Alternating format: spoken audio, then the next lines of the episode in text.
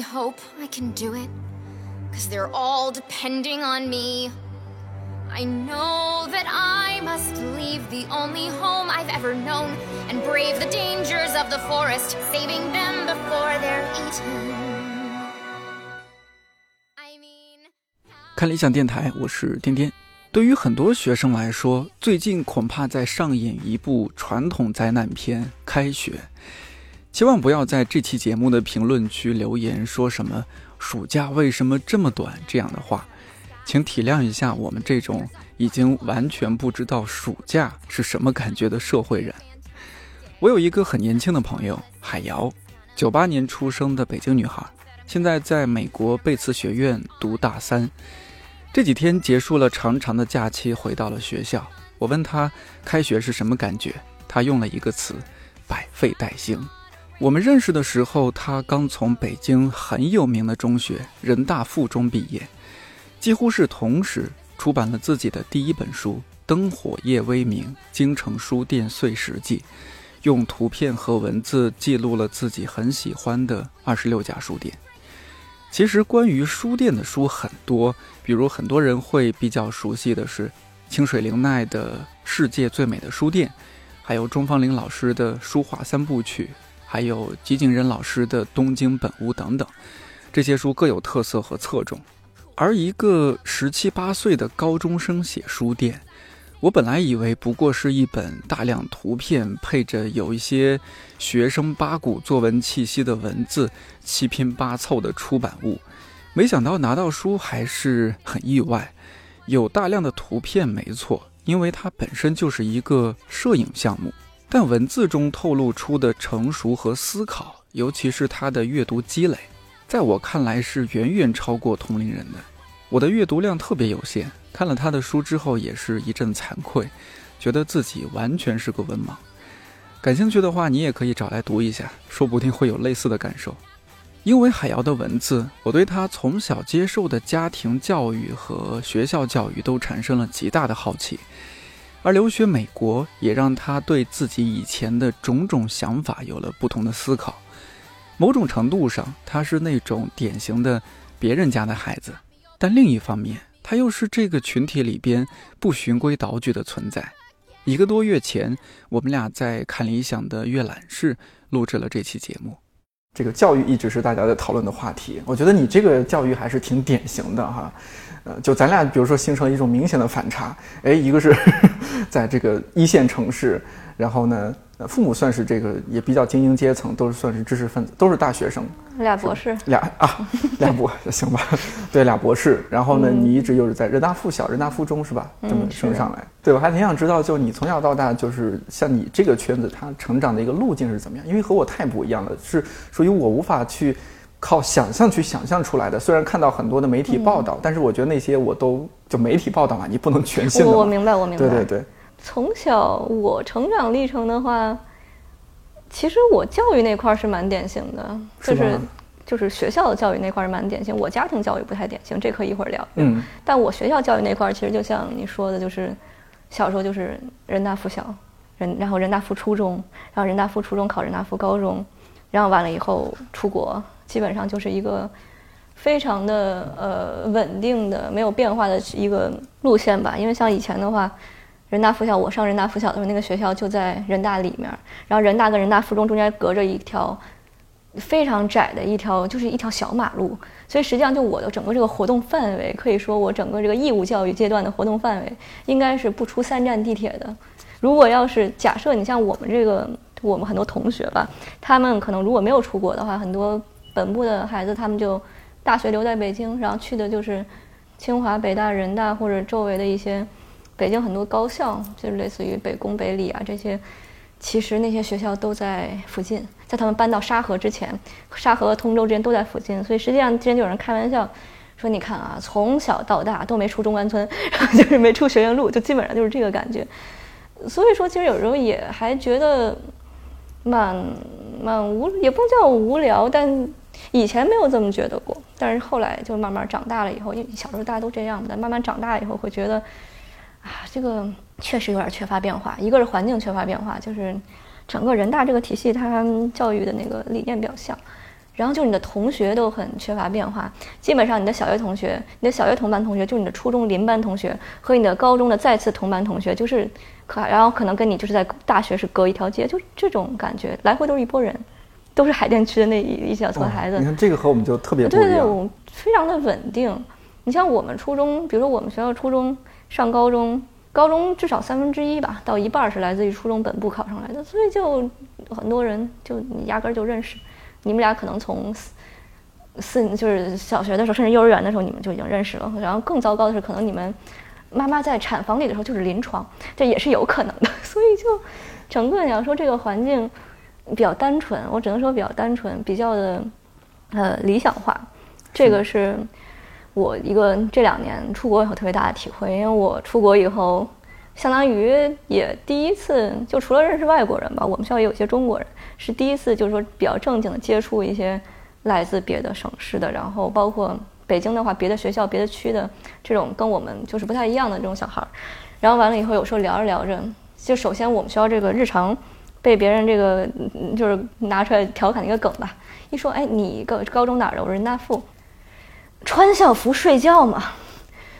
天天穿校服，阿姆斯特丹机场看到你们有穿人大附中校服的，你们校服到底发几身？你们有自己衣服吗？然后就是，啊，校服结实，就其实就是人大附，它这个已经成为了一个那种梗吧，就互联网上梗。然后有人之前还海淀区家长说什么，那个现在的真正奢侈品牌人大附中校服，真的是，说还有不好好学习就。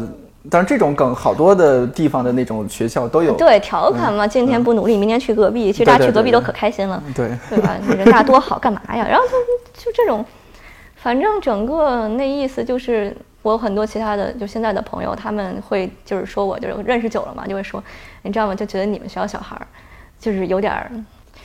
哦，对他当时这么说的。当时我我一朋友跟我后来关系特别好，他是这么说的。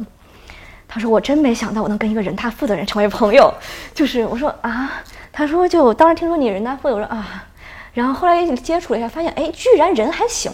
我说啥意思？你你你这是骂我呢还是夸我呢？我这感激涕零，就真的是啥意思？他说不是你们学校孩子就是太骄傲了，就太抱团了。我说可能就是有点那个，确实有些那个风气上，因为确实学校大，尤其我们学校现在搞人大附中联合总校，就在底下有什么人大附中。本校、人大附中第一分校、人大附中第二分校、人大附中通州分校、人大附中燕山分校、人大附中朝阳区分校、人大附中什么翠微学校，就就小区里面就就你不知道有多少人大附中，然后它那个整个那个就是它有一个联合总校，底下可能有二三十，就我上学的时候就有二三十，还有人大附中普林斯顿分校，这个我就觉得非常的迷惑，对对对，就就美国就很迷惑，普林斯顿就很迷惑，对吧？就这种事情情况。所以整个你说我们学校那个大的氛围我也不好讲，我其实也只是很了比较了解本部那个情况，可能确实有一些小孩，比如说觉得自己人大附挺了不起的呀，觉得自己学校挺好。我说人家四中都没嘚瑟，你嘚瑟啥呀，对吧？就没什么。而且确实我们那个地方，我们那儿其实蛮多人就是在说一句话吧，就是集体的光环不能笼罩个人，就意思就是说你。反正你是你是顶着人大附中这个牌子，但是人大附中这个牌子再好，那是这个牌子好，你不行，那你就是不行。没错，对你以后你要是真不行，你出去说你人大附中的，人家还觉得你丢人呢。嗯，就那种哎，你们学校孩子就这样，确实有那么一些人吧，他可能自己比较不知道，就小孩比较迷茫，或者暂时没有找到自己特别喜欢的，或者找自己的价值感的，他可能会去依靠这种学校或者这种这种圈子这种牌子，比如人大附，对吧？一听人大附中。北京人就他会拿这种牌子去标榜自己，或者找一些自己的存在感。但其实我的体会是，这其实应该是一个年龄的东西，慢慢长大了也就淡化了。如果还没有淡化的话，可能那个人就有点问题。对，就不够成熟。对，不够成熟。但我觉得小时候就是这种，就无可厚非吧。长大，嗯。但其实主要，我觉得我们学校主要的那种，就当时我的朋友们说我，就说我比较单纯，比较理想化，这个是非常非常被经常提到的一个点。然后我说，到底什么叫单纯和理想化？他说有时候就有点傻。我说，行吧，请你细细的讲一下。然后他说，就是你看很多事情，就是很有那种，就比如说你对现实的认知，尤其是你对中国很多现实的认知没有那么的明确吧。比如说，你对中国学校补课这个认知，你就没有什么认知。你们学校不补课吗？因为像我们学校的话，我们学校门口平时是蹲记者的，就是那种打扮像便衣的那种记者，就他就是装成一个路人，然后完了以后，有时候我们学校孩子出来，他就会过来钓鱼执法，呃，钓鱼执法，对，哎呀，你们补课吗？哎，你们这个有时候周末就蹲在学校门口，哎，你们补课吗？你们补课吗？什么的？你们平时作业多吗？考就是放几点放学呀？哪个孩子万一说补课，第二天报纸上人大附中带头补课，那那违规什么乱七八糟的，什么减负教育，什么任重道远，这就出来了。所以说，就我们学校是真的，呃，听说是三点多放学。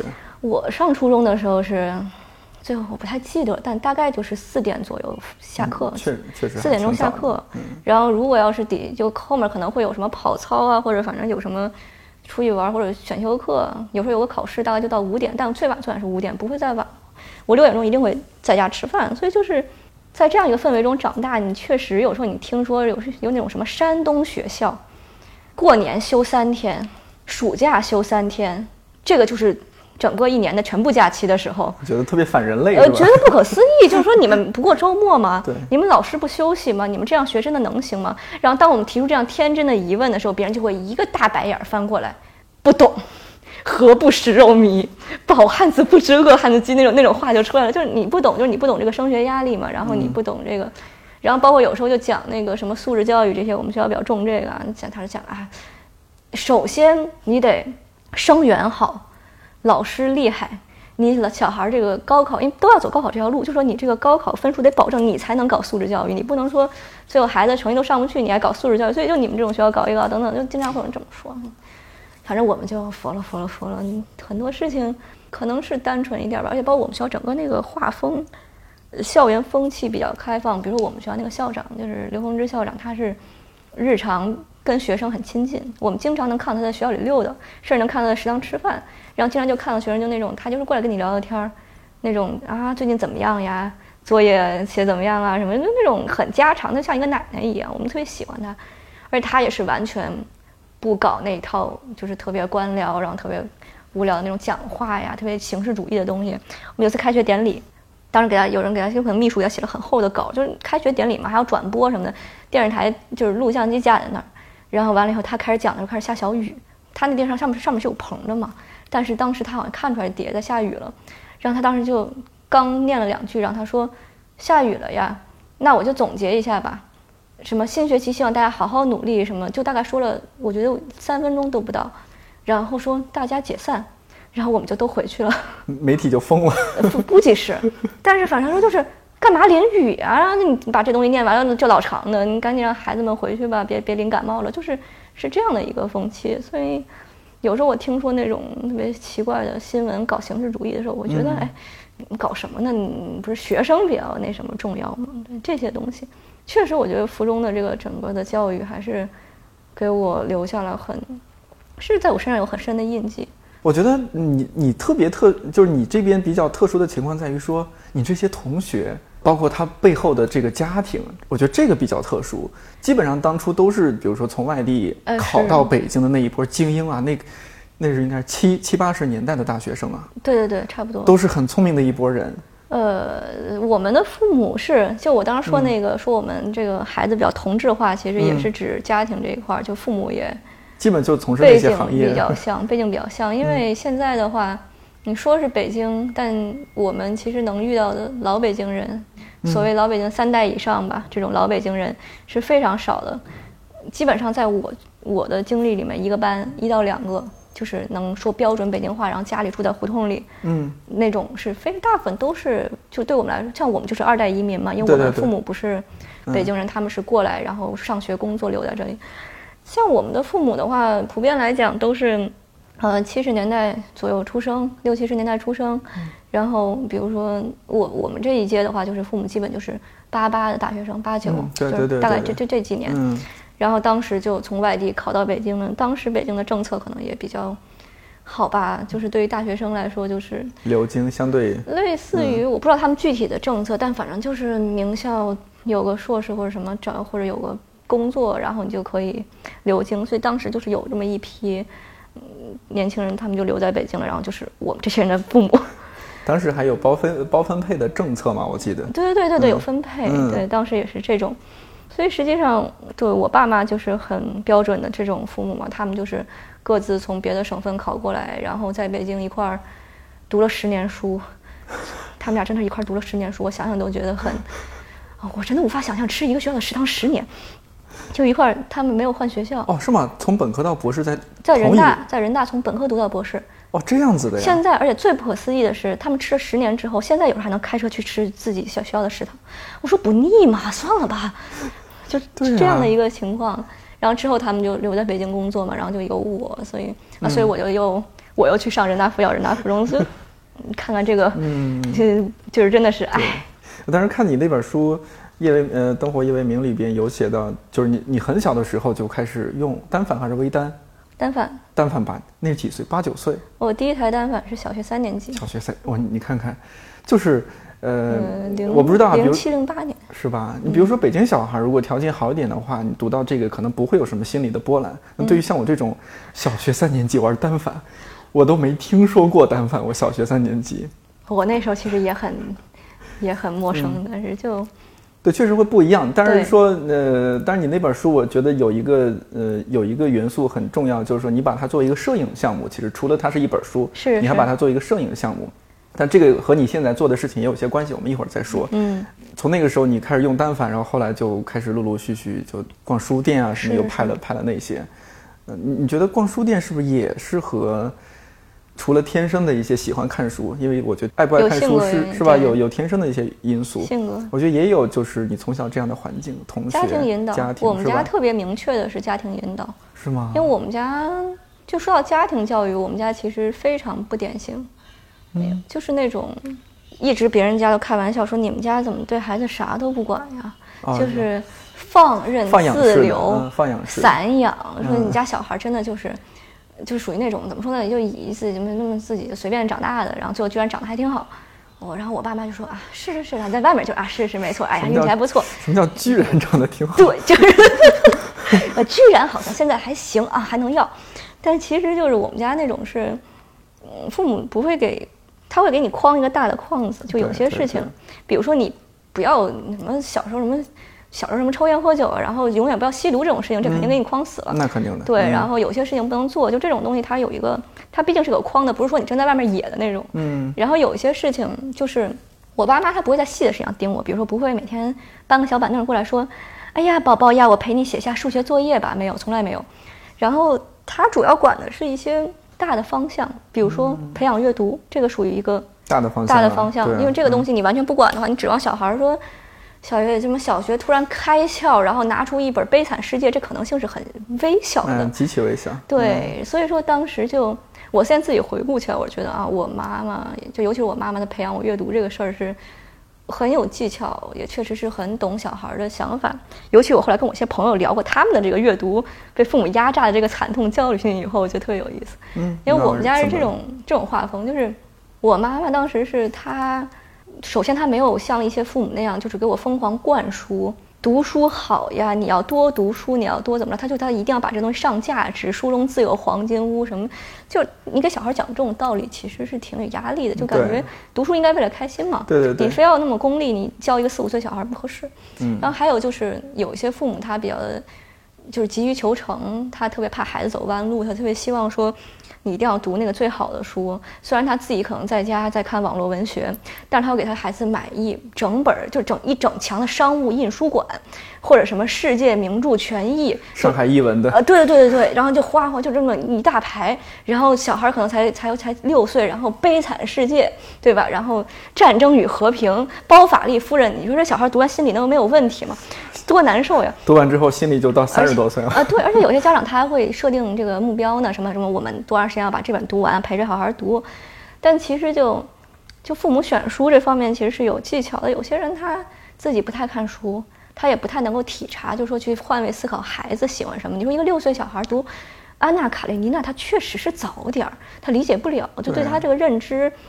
他觉得理解不了那么艰深，他又觉得没意思，那么多字儿，他可能就一下子这个阅读的兴趣就磨灭了，觉得了对对啊，这这这这玩意儿多没意思！我天哪，这谁呀？这什么卡列宁？这谁呀？还出轨什么玩意儿？我还火车，嗯嗯，小孩哪懂这些对，呀？有些都看不懂的。对啊，嗯看不懂。我们家那种风格就是，我妈从来没有就是跟我说什么阅读很重要，就没有说过这种，然后也没有说特别的，就是强硬的给我们家搞一大排书，说你什么五岁什么是十岁前要读完，然后要什么没有这种东西。我们家是我妈去买了一些那种特别好看的绘本，就大概在我四五岁的时候，特别好看的绘本，然后拿回就就那种绘本就是颜色非常鲜艳，印刷又特别精良，上面都是画嘛，然后有一点点字。那个时候零几年的绘本，那个时候其实反正我我知道国内绘本市场其实还不是特别好呢。国内有一些，也有些可能国外带过来的吧，啊反正各种就是那种绘本。然后当时就我看那些东西，我那时候其实还不怎么认字，然后就我自己看就特别快乐，因为就小孩会自然被那种图画吸引嘛。是啊有时候你嗯看那个图画，其实也能故事也能看个大概。没错然后就看着就特别高兴，在那儿翻。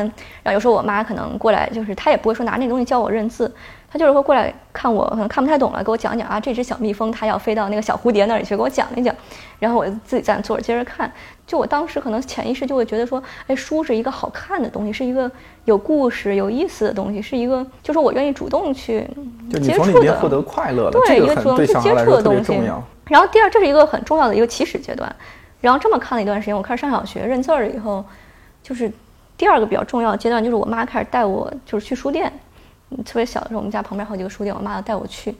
然后她也是就是特别放任自流的，就她会让我自己在书店里逛，她逛她的，然后我看我的。然后我要买什么书，我就抱着那书过去，然后放我们那小购物车里。我妈有时候就会看一眼，就是看一眼，她就会。因为我妈后来话说，内心有时候是崩溃的，因为确实就是小孩儿他选书，他有时候就是也刚开始不会选书，哪本封面好看，哪本看着有有点意思。我记得我小时候应该是在四年级之前在在购物车里放过《金瓶梅》的，但是我妈也没有阻拦我，就是她也没有把那本书拿出来，她就是那种、啊，但是就这种东西嘛，反正你就买呗。嗯，然后你回了家以后你自己看，你有些书你觉得不好玩儿，比如说你自己非买回去一个什么资产管理，然后你觉得不好玩儿，你下回你就知道不买这个书了。按我妈的话说，就是你只有自己挑，你才会学会怎么挑书。然后后来我自己就慢慢学会了，我也知道怎么去，就怎么去选哪些是符合我的兴趣。然后更重要的一点是我妈当时不帮我挑书的原因是，她不想让她的兴趣凌驾在我之上，她希望我能够自由成长出自己喜欢的东西。你像我现在特别喜欢几个大类，什么文学，就包括其中诗歌、小说，然后包括什么电影，然后就是整个的那种西方这一块的一些艺术的这种书，就是跟我妈妈、爸爸感兴趣的方向就不太一样。他们比如很多，我爸比较喜欢看历史和政治，然后我妈可能看，她可能看文学看多一点，但是也确实他看西方看的相对少，就能很明显的感觉到，完全我这个兴趣是自由自在的自己生长出来的，生长出来的不是说嗯我爸妈喜欢什么说，哎，这本书好，你看一看，我们会互相推荐，到现在就是可以平等交流了，会互相推荐，但当时是完全就是你自己来，我们就是看你别太玩脱了就可以，所以是一个嗯很很宽松的环境。那你们学校是没有没有书店，但是有图书馆的吧？我记得。对我们学校我们学校自己也不算书店吧，就卖课本那个，哦不能叫书店，叫图书馆。你在那边就是学业应该都挺紧张的，因为我我认识的在美国读就读研的什么的，他们都超级忙，就每天忙到吐血的那种。嗯，是呀，就是跟国内的那个大家都严，大家事儿都多，但是他可能事儿多的方向不太一样。比如美国那边就，国内可能考试压力更大一点。对对对对，就比如说每个学科，而且国内好像那个课排期比较严嘛，就是我当时看我朋友，周一到周五从早上八点排到晚上，恨不得我说你这个一天就比高中还忙啊，排到晚上。像我们的话，可能课业比较灵活，就像我一学期四门课、五门课，经常有时候那挺少的了。一天平均上课时间三四个小时，有时候上午早上午上一节课，一节课一个半小时嘛，八点上到九点二十，这天就没事儿了，就这个就是那还挺轻松的呀。是呀，感觉是这样的吧？后面有大块儿的时间可以自由支配。你以为你可以在校园里自由飞翔？不是的，你只能在图书馆里写诗写作业。是啊是啊，就是说，就是说他是这样的，老师可能一节课吧，一门课一周的 miss 的时间大概是三个小时左右，长一点的课六个小时。你的课外的工作量，老师对你最基础的一个需求大概是十个小时，这是基础课。你要是一些比较难的课，高阶课十五到二十个小时，而且所有的教授他有一个批，就他有一个幻觉，他以为你只上他的课，这这这这这我不知道他哪儿来的。比如说我们当时我们古希腊语老师啊，就有名言的，他说你看啊，古希腊语你一周上三次课，但是你每天你可以学呀。你想，比如说我这个作业是很多，我知道我作业留的很多，但是你不能在上课当之前当天写，你就写不完的。你看你一周你有七天，你每天你周一到周五，你每天学个三个小时。你先不是，他说你先预习个一个小时，然后再你课后复习个一个小时，然后你自己再写三三个小时作业。你看你五个小时，很充裕，对，很充裕，非常的，还可以巩固，还可以再再再自己还还能再多往后学点儿。你这一周五天循环巩固，你很快就可以读荷马史诗了。我说老师，我还有剩下四节课，你要不要考虑一下？如果我都有五个小时的这种课外阅工作量，我就已经有二十个小时了，再上四个小时课，这一天就过完了。就这个，你是不是应该考虑一下这件事情？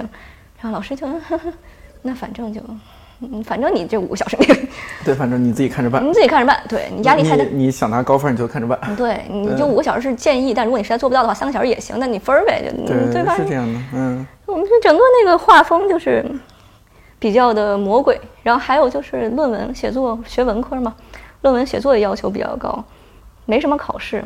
不停的写论文，而且文理学院的话又比大优可能论文要求更严一点。就是老师他带的学生少吧，他就闲，他就有空批很多论文。比如人家可能就是有时候想，你一个班四十个学生，你要留个十页论文，老师看很累。一个班仨人，留二十页随便，你可以一学期留仨二十页。你就我老师说我能看完呀，我说你能看完，我写不完呀，真的是能不能认识到这一点？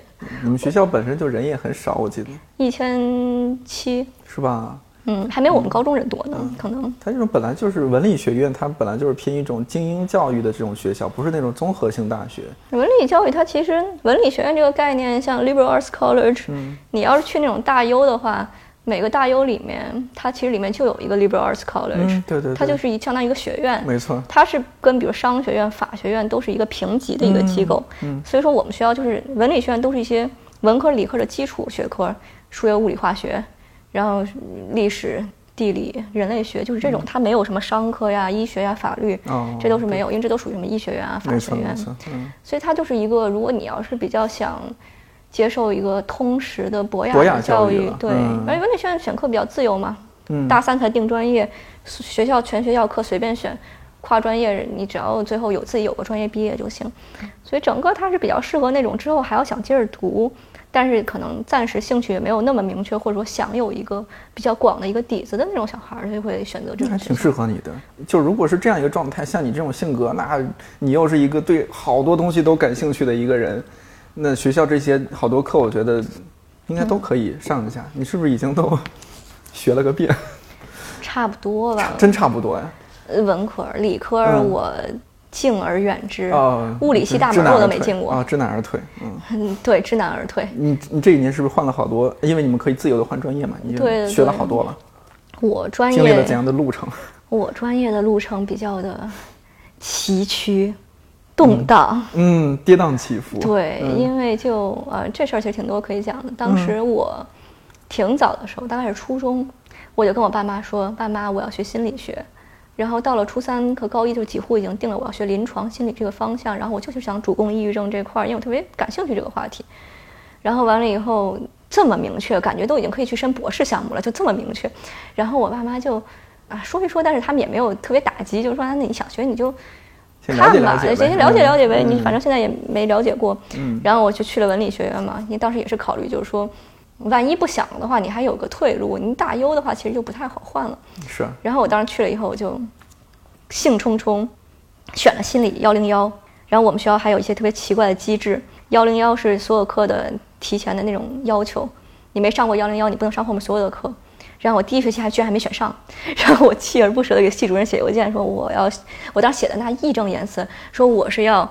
学这个专业的我是特别热爱这个，我从小就啊，就是你不让我学这个，你真的过分啊！你一定要让我选上啊！就就是人家都没问你你的梦想是什么，你就拼命的告诉对，拼命的告诉他说我真的我不是来学着玩玩的，我不是来打酱油的，我就是要学这个专业，我论文都想好了，你一定要让我进来，然后我就去进去了，然后完了以后这么学了两年，到大二结束，那个时候我心理系的课修到。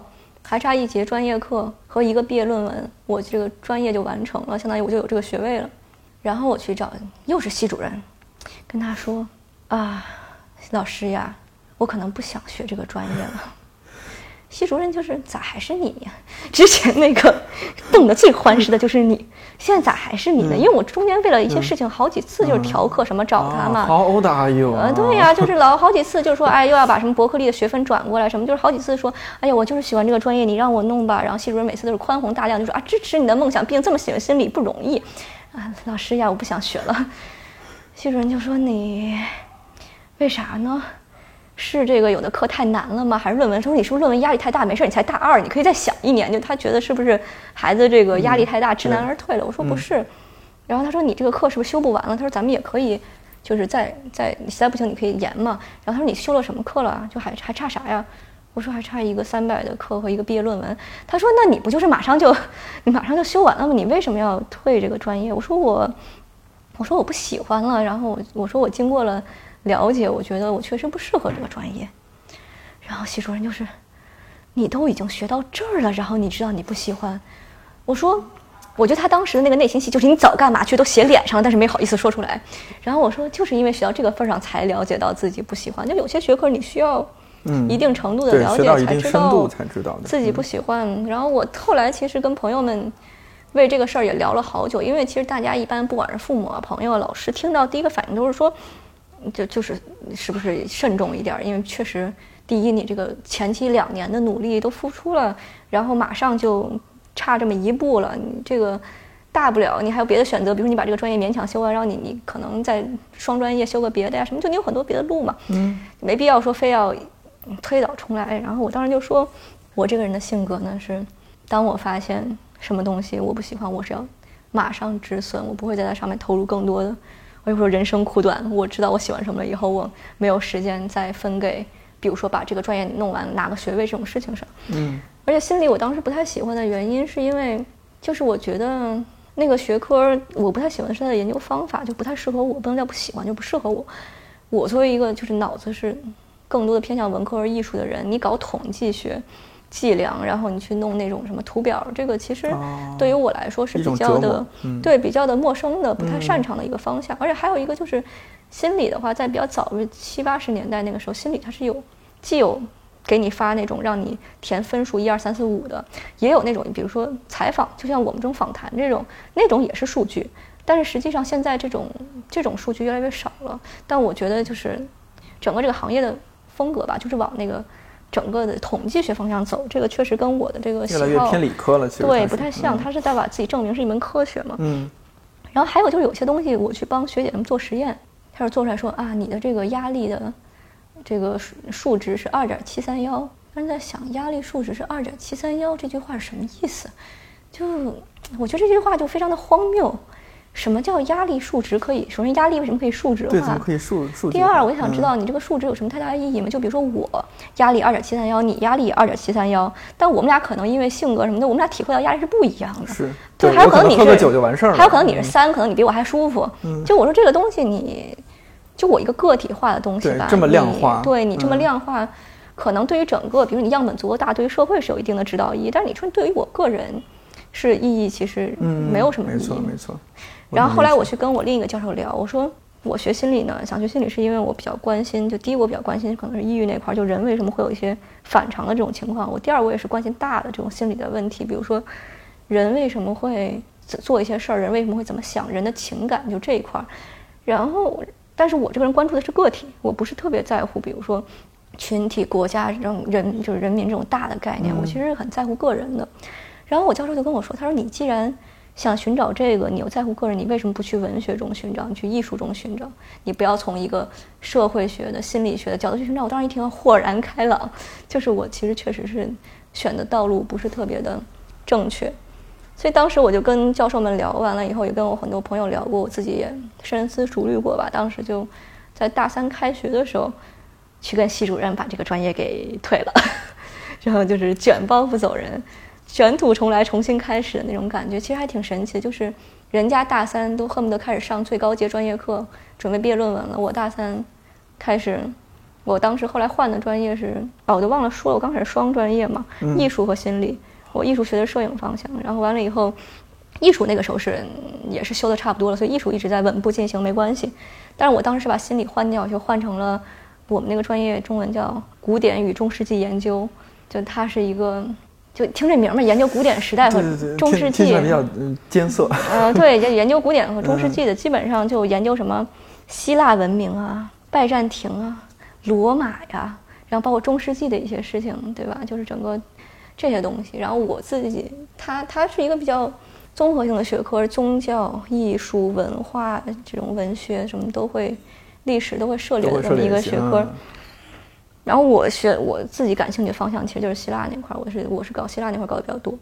当时能去转这个专业也是非常奇特。我自己从小是读中国的东西读的多，对国学很感兴趣嘛，就各种古典啊什么的古典文学特别感兴趣，读很多诗歌。其实对西方就是我上大学的时候，我对刚上大学对希腊罗马的概念，亚里士多德、苏格拉底、凯撒，大概就是这种水平，也就知道这么几个最响当当的名字，然后知道一点希腊神话没了。结果当时第一节课就是有一个课叫做 Intro to the Asian World，它其实就是说叫什么，类似于就是古典世界的介绍吧。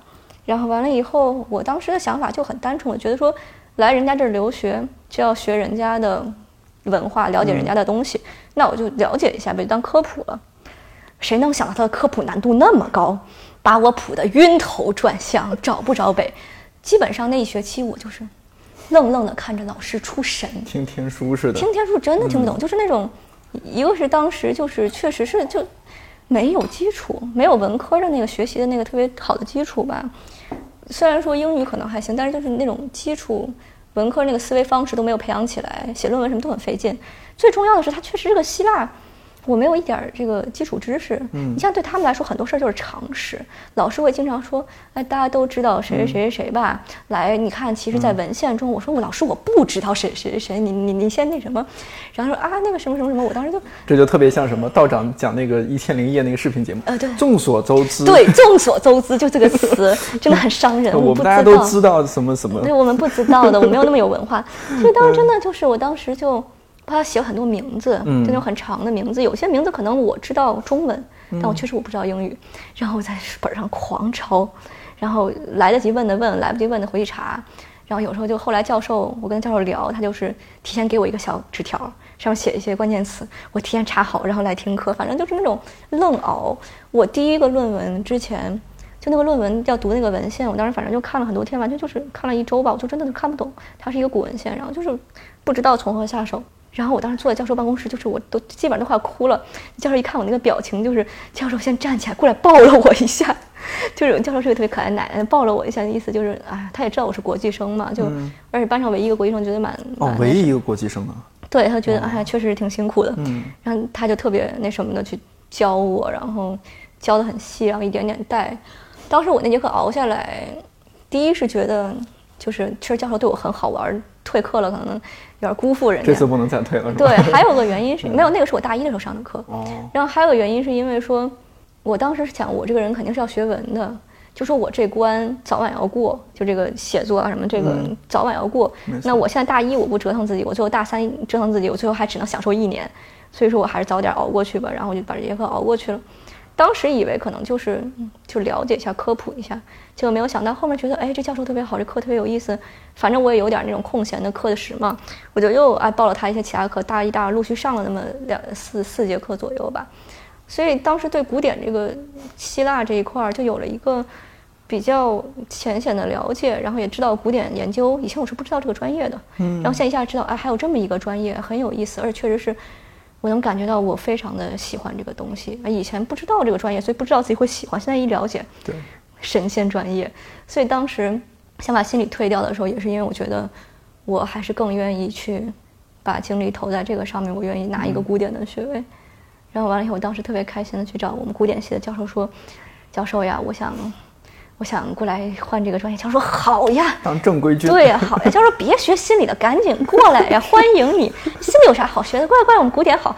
然后完了以后就把我框过去了，就把我策反了。嗯，对。然后当时还，我当时跟他教授说，我说，我说我还有点犹豫啊。我说，比如这课能修完吗？什么的？我大三开始修。嗯。你看你这个专业要求四门语言课，四门古希腊语或者四门拉丁语，就一定要有这么四门。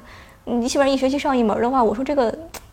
很难呀！我说我最后一边上毕业论文，又一边上语言课，对这个真的是能做到吗？而且这个排课，我们学校排课是很死的，就万一比如说我的一节别的不能退的专业课和你的语言课冲了，那我不就是完蛋了吗？对。然后教授说：“别担心，你来吧，咱专业就三个人。”你这课什么上不了的话，我给你开小灶，我给你开一个一 v 一，或者实在不行的话，我可以给你，我不在的话，我给你开视频给你讲课。再不行，我把这个课时给你调了，没有什么不可以。反正这些人生，我当时，行吧。就当时我那时候大，我那时候大二吧，那个时候就是他带那一届真的就三个人毕业，但我们这一届壮大，我们这届可能有十几个小孩。那还挺多很多的。因为我们那个教授真的是一个宣传达人，到处去别的专业策反。学啥的呀？政治没啥好学的，过来学古典。学啥的呀？心理学啥学啥心理？过来学古典，就是这种这种老师。我印象中，一般他当学生的时候都是学霸，我觉得就属于脑子又超好，然后学习又。普林斯顿本硕博啊，那那说什么呢？呃，以前是学数学的，数学本科读了一半，说去上节拉丁语真好玩，学古典把数学给退了，然后学了古典，所以我跟他还蛮聊得来的。你们俩是一挂的，对，然后我我没有他学习那么好，人家是这个人家是学霸，但反正他就是学神级的。我觉得他应该去学什么销售，你看真的是太会了。销售没没什么好学的，他可以悟的。真的是太会了，我天，他一手拉扯大了我们这个专业。哇！但反正当时我就是跟他聊了几次，然后我最后就 declare 了这个专业，然后最后我就是现在就是古典研究希腊的方向，然后艺术是摄影的方向，然后自己有个辅修，我们可以有 minor 嘛，然后辅修是。辅修也挺奇怪的，学的是历史，然后中世纪的北欧其实就是维京人，我主要看维京人那一块儿，嗯，就大概是这样的一个奇怪的组合。啊，这个是就是你说你要关注个体啊什么的，它这个中世纪什么的是和有有关的吗？这个我还不太能理解。比如说古典中世纪，它其实涉及到大量的文学作品，嗯，然后艺术作品，比如说像。有一些神，像希腊的神，他是很有，他是很人格化的，他不像就是西方那种上帝或者像咱们的佛，他是非常非常人格化的，而且是充满了各种人类的缺陷。说说的有鼻子有眼的，他那些故事都是。他其实不太是那种就是说光明的神格，十全十美，对吧？宙斯出轨了多少次？嗯，这种事情花心大萝卜，到处都是孩子。就这种，它是有很多那种真人的缺陷，很像人，所以有时候我们去看很多的神话呀，这种文学作品，去看它关于神的描述，我们会觉得就跟看真人的那种故事，就像一个人类社会，就像一个人类社会，就是非常的有意思。包括就像我自己的，我特别喜欢酒神狄奥尼索斯酒神，他那个整个那个形象就是特别，他是主，比如说文学，然后整就这一块戏剧。哎，对对对，是的，酒，这不是和你很 party 对吧？这不是你的主命吗？我觉得，呃，对呀，这就我我的命啊，这就是，所以我我不喜欢酒神，我们应该下立一项。嗯，然后整个酒神它有一些，还有一些习俗吧。当然有一个剧本叫《巴开》，然后完了以后就是讲酒神的崇拜者，他们崇拜的方式就是类似于带着那个常青藤的花环，然后披着鹿皮跑到山上，然后彻夜歌舞。喝酒，然后地上都是大地都涌出琼浆，然后就是在酒神的庇佑之下，然后动物们过来跟你们一起嬉，反正就是一种特别的欢腾，特特特近乎于狂欢的一种，特春晚，对 那种气氛，这个不太合适。对，所以有时候，嗯，包括他讲那种酒神和一些信徒之间的那种 interactive interaction 很好玩，然后包括他和一些不相信他的人之间。他作为神显出那种力量去惩罚人，反正就他有一些特别有意思的。就你借由神的故事来观察，对，可以观察人的故事。哎，你现在就是希腊语是你的一个。刚开始第一年，我现在就是我们叫 elementary Greek 嘛，就小学初级希腊语，初级古希腊语幺零幺。现在是什么样的程度？就能读懂一些话了？就是日常交流可能还是不太行。我觉得就我们那边的教学的那个速度很有意思。我当时在想，我说两年希腊语就两年学语言能学出个啥呀？嗯，就估计连整句都读不清楚吧，语法都没学完。后来发现我们的，当时我去问教授，我说：“哎，这个希腊语幺零幺是真的是给毫无基础的人吗？”我说：“我真的一点儿就我可能。”国际生吗？你什么都不知道，希腊语知道啥呀？嗯。然后教授说：“不，你知道一点，你知道你知道阿尔法贝塔这种东西，alpha 吗？就是那个嗯，数学咱们不是会学吗？嗯。他说：“啊，你知道字母吗？”我说：“好，行行行，我知道字母，但是我真的不了解。”嗯。然后教授说：“是啊，完全给初学者的，就是什么都不需要，你就来就行了。”嗯。然后我去了以后，我上了几节课，我觉得我觉得你们美国对于初学者的定义是不是带着前世的记忆啊？我天哪！上了几节课就开始上整段翻译，有有有毒吧？我天哪！就那种夸夸往后讲。字母表是在十五分钟讲完的。嗯，这主要它的字母表跟英语又不一样，就 alpha、beta、然后 gamma 这种东西它不一样，就完全写法都不一样。讲完以后就开始单词音标就开始出来了，然后我就是，行吧，行吧，行吧，行吧，怪不得一节课八十分钟能讲完，呢一一一节课讲一章，那可不能讲完吗？我天，一一周哗哗的五章已经过了。我现在不想是什么程度？嗯，呃，基本上啥都不会，因为经过一个暑假忘了。基本上就是能读，它是因为它是那个就跟拉丁语、罗曼语蛮像的嘛，就是那种你学了之后就学了基础的字母就可以读，你可以读出来。但是你要说懂那个意思的话，可能需要长期。我现在就是能读一些比较简单的、比较简单的文献吧，现在能开始读最初步的古典文献，然后能够读一点那种。就是修改过的、精简过的希罗多德的历史啊，然后比如说伯罗，然后包括那种其他那种，我当时特别喜欢说历史，伯罗奔尼撒战争史，能够读一些，就是有点像那种呃概括之后的压缩选段，把一些特别难的部分去掉。然后荷马史诗的话，能够作为娱乐性的拿出来，就是读一读，但反正也看不太懂，因为确实单词比较难。但有时候就哎，这个单词我是认识的，挺高兴的。但可以读了，最起码对，然后在你面前不是那么陌生了。对，反正就是能开始。慢慢的去读一些东西，我觉得还蛮好的。然后我我从来没听过希腊语，来听一下，听一下行吗？我看看给你读点啥。不用太长，就简短的读一下，然后你给我翻译一下。我给你读一下这个短句吧。嗯。Pinomen, Pistomen, Ito dia noctos a oide，就这样一个短句。它这个意思就是，它这个句子的来源，它是有一本书，那本书是一个。中文好像叫什么什么《群贤宴饮录》之类的，类似于这么一个书。就是那个书是罗马时期写的一个，就是他写的里面的 setting 是一个大的一个宴席，然后各个什么名流啊，什么大思想家坐在那，然后每个人去说话，那个对谈的一个一个大的一个书。然后这个就是里面其中一个人就是讲了一个一句话，啊这句话的意思就是大概它是几个那种祈使句动词吧，然后前面那个 p e n o m e n 就是。它是一个那种 let us drink，就让我们喝酒，让我们饮酒。然后后面就是 p i s t o m a n 是 play，就是让我们游戏。嗯。然后后面那个什么 e t o die nuctos are all day，就是呃 let the song travel through the night，就是说让歌声穿过夜晚那种感觉。所以就是让我们饮酒，让我们游戏，让歌声穿过长夜。是一个很美的一个句子，翻译过来就是睡什么睡起来嗨啊！哎，对我很喜欢这个句子，它有点像那种，嗯呃，就是秉烛夜游，长夜未央，就很像古诗十九首那种东西。其实对吧？这是一个这个还真是你得懂它这个语言，你能体会它那个美感，就很很好玩。嗯，那个节目开头也说你是我做了这么多期节目最 最年轻的，好高兴呀！这是最年轻的哇，九八年我都不敢想。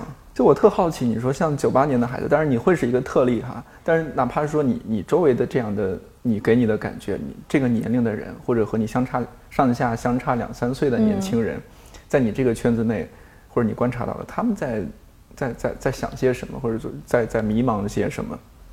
我觉得我蛮喜欢我这个同代的这些，就是这个我很满意我处在这个九零后这个年代，因为你这九五后，嗯，好好九五，我们分析一点，不要把自己划出去。对对。因为就就你刚刚说的嘛，你说我是一个特例，其实我为什么喜欢这个我的这些同龄人？嗯，因为我觉得这个年龄层是出来了越来越多的特例，就是特例这个事儿变得普通了。很多小孩儿其实你都说他都是一个特例，就是大家越来越多元化，对，很多孩子开始。往自己喜欢的方向，往一些非常有意思的地方去发展，就是整个会让我感觉说，你不太一样，是一个比较更随大流的事情，这个特别有意思。你要说对吧？不是说你特别的跟大家一样，怎么怎么样？现在是各有各的发展，就我觉得挺挺好的一个事儿。这个年代确实是给了更多的选择，包括他们做的事儿吧，做的事儿也比较有意思。你就先说，都不用说外国孩子，中国孩子。我有一个朋友跑到那个地方叫什么马拉维，是一个非洲国家。嗯，我都没有听说过马拉维。我也没听过。他跑那个地方帮人家修房子，反正就是做志愿，然后在人家学校教课，然后他们也去那儿玩，然后看星星什么。他说他这辈子没有见过那么多星星，看到银河，因为那个地方真的很暗。然后就在那个地方生活了一个月，就这种经历是特别有意思，而且包括说这种东西，有些人可能你像国内也有这种社会实践的这种机会，但是就是很多小孩他们真的就会，比如说我是认识学长，他们真的就把这个事儿当做以后的职业了，他可能真的就去援非了，或者他可能就是去。去过一次拉美，他觉得哎那个地方工作挺好，他去那儿了。那咱们是好多当做这个加加学分的。对，咱们加学分，但他们有的人以后就是开玩笑说 啊，我去非洲卖货了，然后真去了，就真的是特别有意思这些事儿。然后包括有些人就是说啊，我就是要去做人权慈善这块的东西，我就要去，比如说给人家开学校，我就要去支教，人家就去了，还挺开心的。然后就说你看，这是我带的出来带起来的小学校，就是。这都是一些嗯能做的事儿。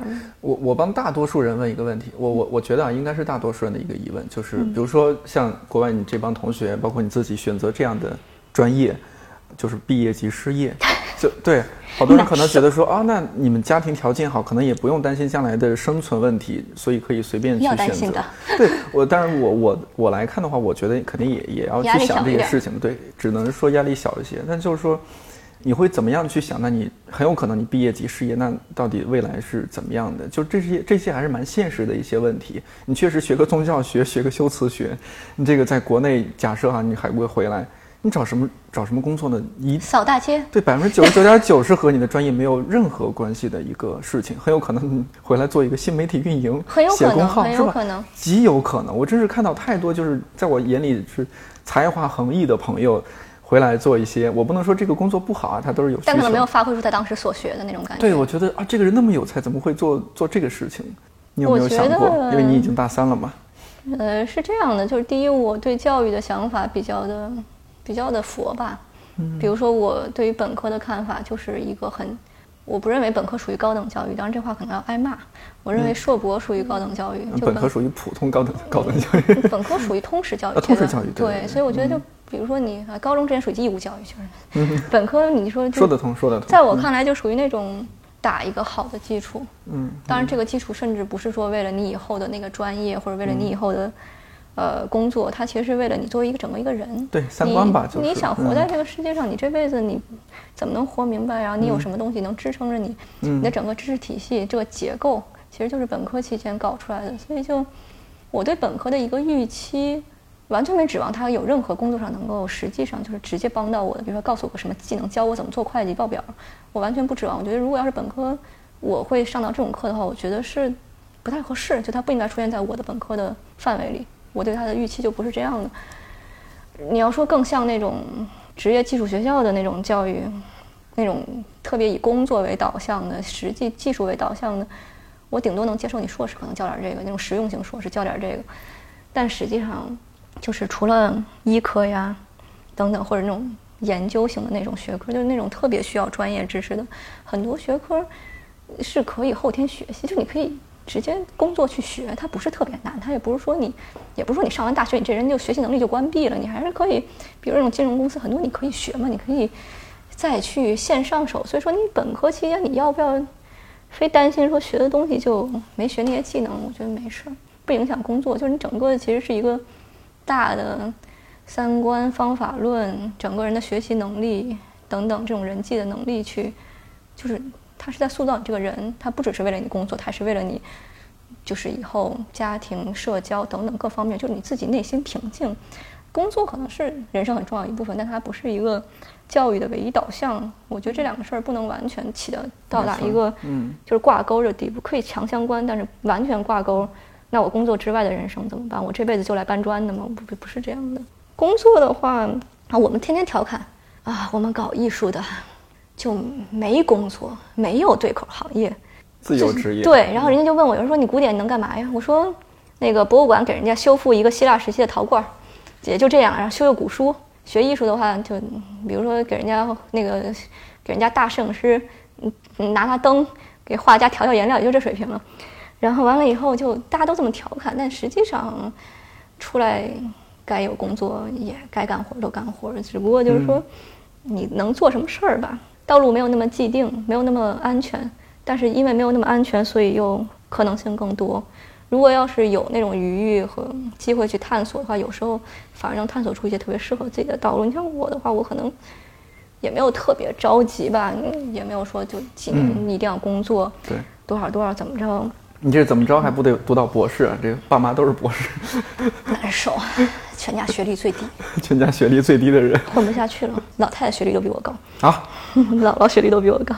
天哪！对，所以真的是，就这种东西，嗯，我是觉得我没有特别担心，而且就我也有喜欢的东西什么的，然后我也觉得我喜欢的事情是它会有它的商业价值，会有它。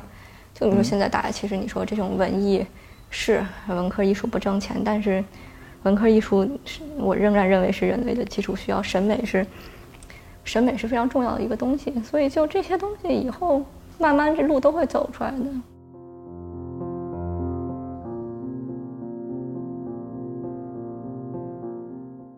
海瑶有一个自己的公众号叫预约。就是把书的繁体字拆开后的那个预约，我时不时的会去看看他的文字，除了关注他的近况，说实话，很多时候也学到不少东西。你如果有兴趣，也可以关注一下，但希望你千万不要催他更新。我觉得哪怕只是做一个默默的关注者也挺好。说实话，特别羡慕那些还在学校读书的学生，虽然说离开学校以后也可以继续看书。但是真的和那种在学校里跟着老师系统的学一门学问，区别还是挺大的。尤其大学，真的是给了人一个较长的时间去发掘自己的天赋，以及探索自己感兴趣的领域。我这几天在听我们看理想出品的新节目《开学七问》。是由看理想的七位主讲人分别从各自熟悉的人文社科领域出发，去聊一个可能和我们每一个人都有关的问题。道长在第一集就问：为什么我们这个时代还需要人文素养？之后几集有复旦大学的段志强老师聊：学历史是不是能让我们避免重复犯错？詹青云问：介入纳粹德国的种族屠杀算不算是干预他国司法？还有，比如上海财大的梁杰老师问：为什么经济学家的预测总是不准确？后面还会有徐子东老师的一期节目，很有意思。感兴趣的话，也可以在看理想 APP 上订阅收听。但愿这期节目对刚入学的大学生或者刚步入职场有点迷茫的人有些帮助。另外，我觉得海瑶接受的家庭教育或许对各位家长也有些启发。无论如何，希望听节目的你有一个更自由宽阔的人生。看理想电台，我是天天，祝你早安、午安、晚安，我们下期再见。